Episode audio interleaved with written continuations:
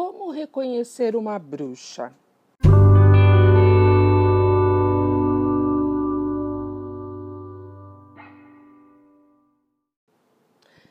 Na noite seguinte, depois de me dar banho, minha avó me levou de novo até a sala de estar para me contar mais uma história.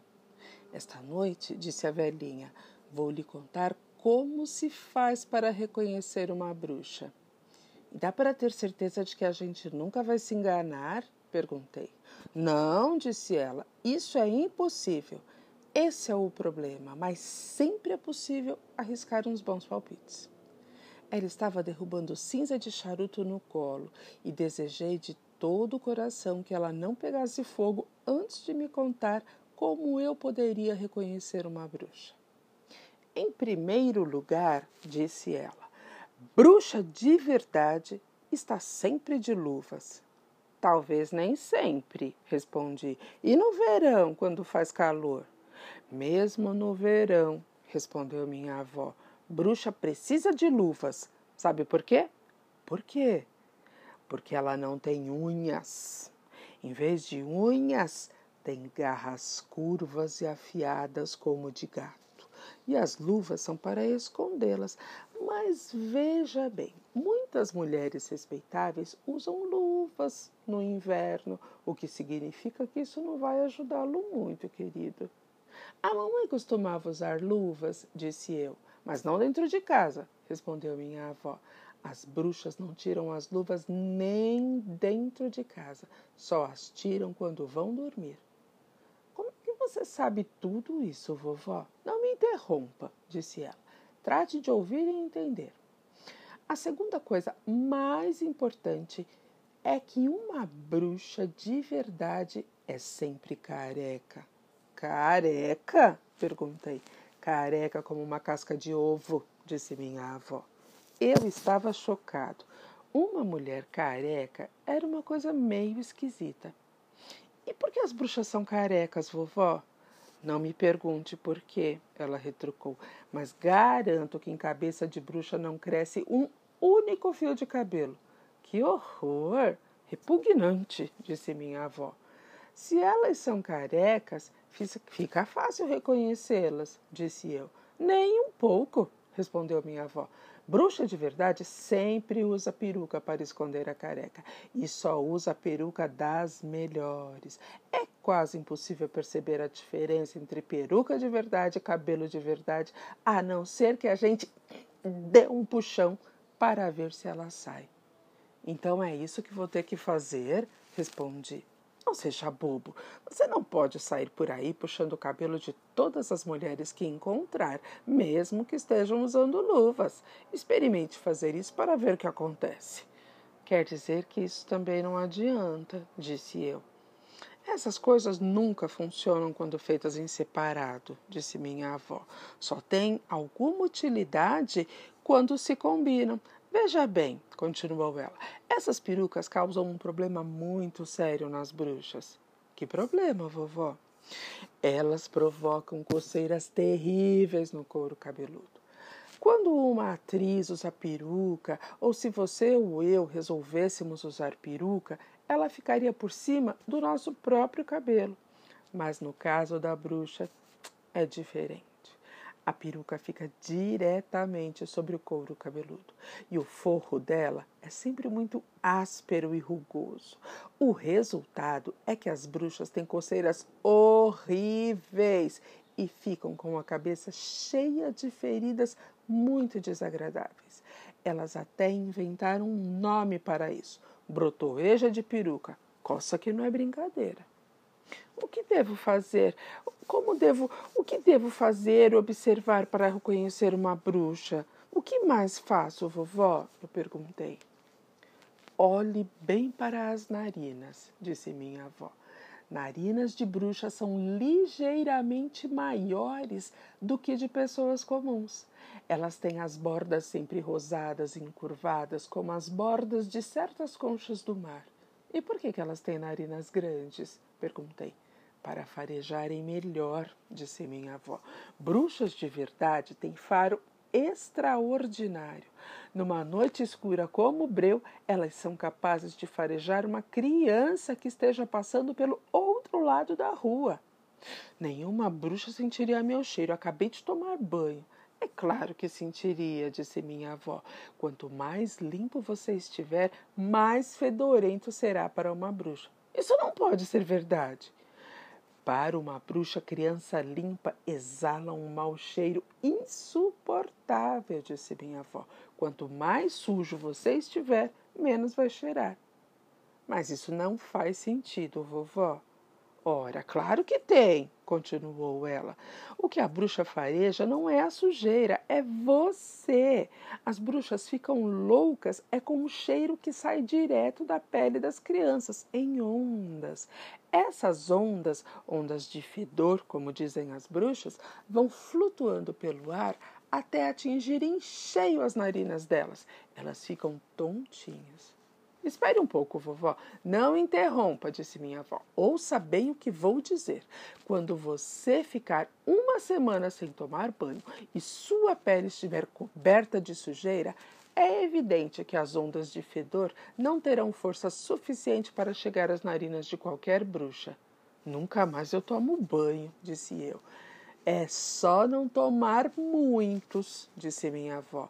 Um banho por mês já está mais do que bom para uma criança ajuizada. Nessas horas eu gostava da minha avó mais do que nunca. Vovó, perguntei, como é que numa noite escura uma bruxa consegue farejar a criança? A diferença entre ela, por exemplo, e um adulto? Como que ela distingue uma criança de um adulto? É que os adultos não soltam ondas de fedor, disse ela, só as crianças. Mas eu não exalo ondas de fedor, não é verdade? Perguntei. Não estou exalando mau cheiro agora, não é mesmo? Para mim, é claro que não, disse minha avó. Para mim, você tem um perfume de framboesas com creme, mas para uma bruxa, seu cheiro seria absolutamente insuportável. E eu estaria com cheiro de quê? Perguntei. De cocô de cachorro, disse minha avó. Aquela foi demais. Cocô de cachorro? gritei. Eu não tenho cheiro de cocô de cachorro. Não acredito, não posso acreditar. E tem mais, disse minha avó. Agora falava com um certo ar de satisfação. Para uma bruxa, você estaria com cheiro de cocô de cachorro, mas cocô fresco ainda, daquele que o cachorro acabou de fazer. Não é verdade, de jeito nenhum. Sei que não estou com cheiro de cocô de cachorro, nem seco nem fresco. Não há o que discutir, meu querido, disse minha avó. São coisas da vida. Eu estava indignado. Simplesmente não conseguia acreditar no que minha avó estava dizendo. Portanto, sempre que uma mulher passar por você na rua tapando o nariz, continuou ela, é bem possível que se trate de uma bruxa. Eu achei melhor mudar de assunto. Tá bom, vó, então diga o que mais é preciso fazer para identificar uma bruxa, eu pedi. Os olhos, disse minha avó. Olhos de bruxa de verdade são muito diferentes dos seus e dos meus.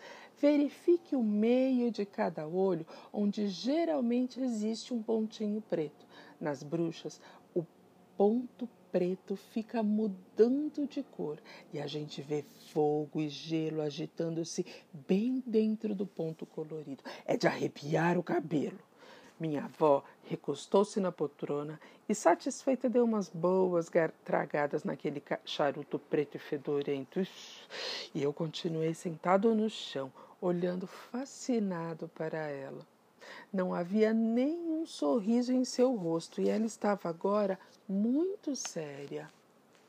Tem mais ainda? perguntei. Claro que tem, respondeu minha avó. Parece que você não está entendendo que bruxas não têm nada a ver com mulheres comuns. Elas parecem mulheres. Elas falam e agem como mulheres comuns, mas na verdade são animais totalmente diferentes. São demônios em forma de gente. É por isso que elas têm garras, são carecas, têm nariz esquisito, olhos esquisitos e precisam esconder tudo isso dos outros do melhor jeito possível. O que mais elas têm de diferente, vovó? Os pés, disse ela. Bruxa não tem dedo no pé. Não tem dedo no pé? exclamei. O que que bruxa tem no pé, então? Só pé, disse minha avó. Pé de bruxa tem a ponta quadrada sem dedo. Ah, e não é mais difícil andar? perguntei. De jeito nenhum. Mas o grande problema são os sapatos. Todas as mulheres gostam de usar sapatos pequenos e de bico fino, mas as bruxas, com aqueles pés largos e de ponta quadrada, têm uma trabalheira infernal para calçar aqueles sapatos bonitos de bico fino. Por que então elas não usam sapatos mais confortáveis, uns de bico quadrado? Perguntei. Elas não se atreveriam, disse minha avó. Assim como escondem a calvície com peruca, também precisam esconder seus pés de bruxa e enfiá-lo naqueles belos sapatinhos. Mas não é um desconforto terrível? perguntei. É um desconforto total, disse minha avó, mas é um problema que elas têm de enfrentar, já que elas usam sapatos comuns. Mas, vó, não é mais fácil reconhecê-las com esses sapatos comuns? É isso mesmo. Talvez dê para perceber que elas mancam muito de leve, mas para isso é preciso estar olhando muito de perto. Então são essas as diferenças, vovó. Tem mais uma, só mais uma. Qual? Saliva de bruxa é azul. Azul! exclamei. Não acredito. Não é possível que as bruxas tenham saliva azul azul como anil. Você não pode estar falando sério, vovó. Ninguém pode ter saliva azul. Pois bruxa pode, disse ela. Cuspe da cor de tinta de escrever? Eu perguntei. Exatamente. Algumas bruxas chegam a escrever até com cuspe. Elas usam aquelas canetas antigas, com uma ponta na pena, e só vão lambendo a pena. E dá para perceber a saliva azul delas, vovó? Se uma bruxa estiver conversando comigo, dá para perceber a cor azul? Hum, só se você olhar com muita atenção, disse a vovó. Prestando muita atenção, talvez você percebesse uma cor levemente azulada nos dentes dela. Mas é uma coisa que quase não se vê. Daria para ver bem se ela cuspisse? Bruxa não cospe, disse minha avó. Não era possível que minha avó estivesse mentindo para mim. Todos os dias de manhã ela ia à igreja, fazia uma oração de graças antes de cada refeição. Quem faz essas coisas nunca mente. Eu estava começando mesmo a acreditar em cada uma de suas palavras. É isso disse minha avó. Já disse tudo o que sei e quase nada de muita utilidade. Continua sendo impossível dizer com certeza se uma mulher é ou não uma bruxa só olhando para ela. Mas se ela estiver de luvas, se tiver narinas grandes, olhos estranhos, cabelo que dá a impressão de ser uma peruca, e se os dentes dela forem azulados, trate de sair correndo feito louco.